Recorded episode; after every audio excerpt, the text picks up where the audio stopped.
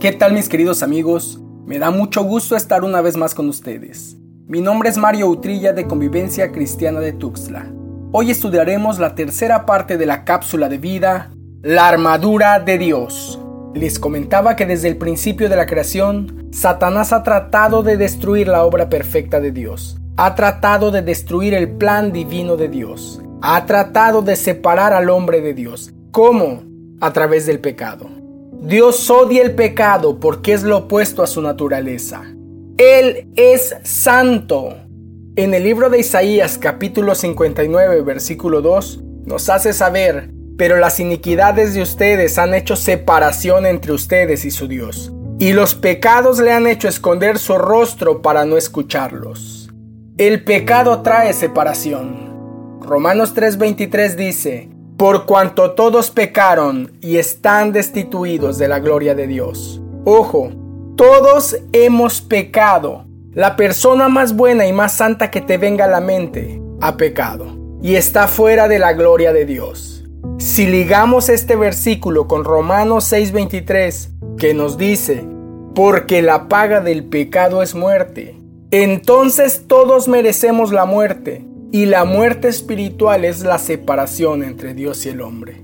Satanás logró que Adán y Eva pecaran en el Edén. Logró que Job perdiera todo y que en cierto momento dudara de su Dios. Trató de hacer caer a Jesús tentándole en el desierto. Quería separarle del Padre. Mis queridos amigos, el hecho de que Dios odie el pecado significa que odia estar separado de nosotros. Es por eso que nos da una serie de herramientas que el apóstol Pablo llama la armadura de Dios, con la que podemos permanecer firmes contra las acechanzas del diablo. Acompáñame en tu Biblia al libro de Efesios capítulo 6 versículos 10 al 17. Por lo demás, fortalezcanse en el Señor y en el poder de su fuerza. Revístanse con toda la armadura de Dios para que puedan estar firmes contra las insidias del diablo. Porque nuestra lucha no es contra sangre y carne, sino contra principados, contra potestades, contra los poderes de este mundo de tinieblas, contra las fuerzas espirituales de maldad en las regiones celestes.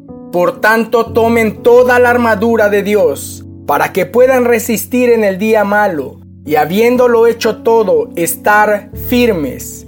Estén pues firmes ceñida su cintura con la verdad, revestidos con la coraza de la justicia y calzados los pies con la preparación para anunciar el Evangelio de la paz.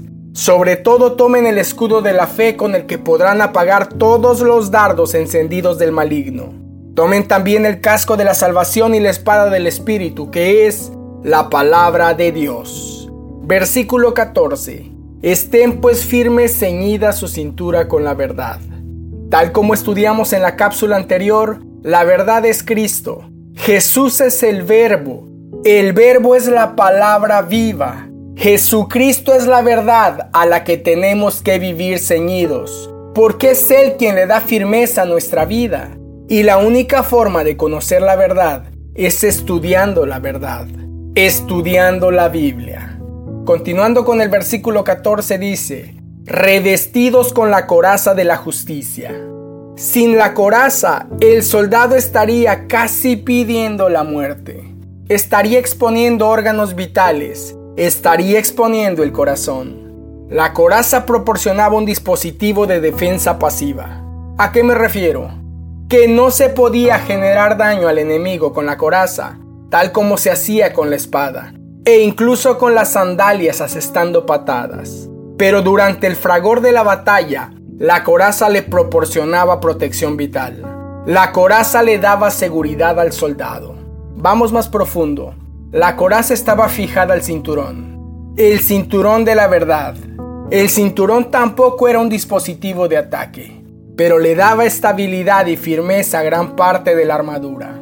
Entonces, si el cinturón de la verdad representa a Cristo, ¿a qué representa la coraza? Tal como señala Pablo, a la justicia.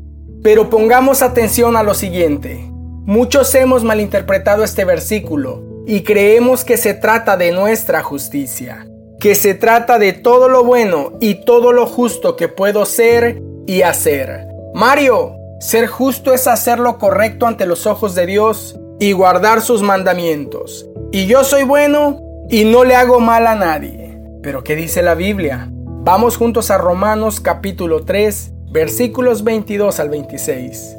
Esta justicia de Dios por medio de la fe en Jesucristo es para todos los que creen, pero no hay distinción, por cuanto todos pecaron y no alcanzan la gloria de Dios.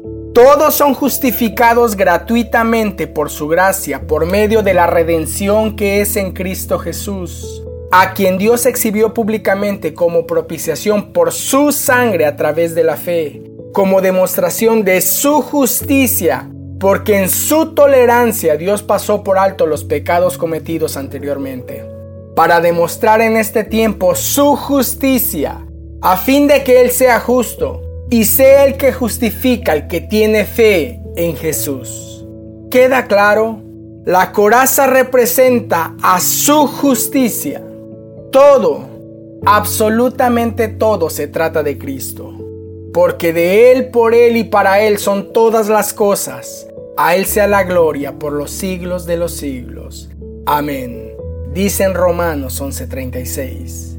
Existen cientos de doctrinas enfocadas en las capacidades humanas, en el bien que yo haga, en lo bueno que yo sea. Es que yo nunca le hago mal a nadie, pero ni todo lo bueno que yo pueda hacer me alcanza si no tengo a Cristo Jesús en mi corazón. ¿Sabes para qué nos alcanza nuestro mayor esfuerzo fuera de Él? Dice en el libro de Isaías capítulo 64 versículo 6, si bien todos nosotros somos como suciedad y todas nuestras justicias como trapo de inmundicia, nuestra justicia, nuestras buenas obras, lo mejor que podamos dar de nosotros son como trapos de inmundicia. Y un trapo de inmundicia era una toalla higiénica femenina sucia ante un Dios santo. Para eso nos alcanza nuestro mayor esfuerzo y nuestras mejores obras. Primera de Corintios 6, 9 al 11 dice, ¿O no saben que los injustos no heredarán el reino de Dios?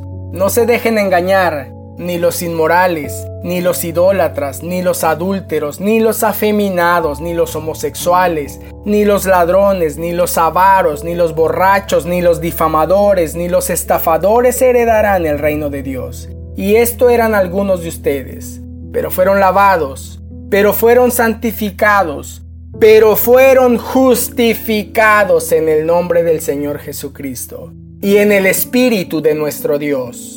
Mi querido amigo, no importa qué tan malo hayas sido y qué tan malo hayas hecho si Cristo te ha justificado. Pero tampoco importa qué tan bien lo hayas hecho y qué tan bueno te consideres si Cristo no te ha justificado. Anhelo que el Espíritu Santo se revele en ti a través de esta cápsula.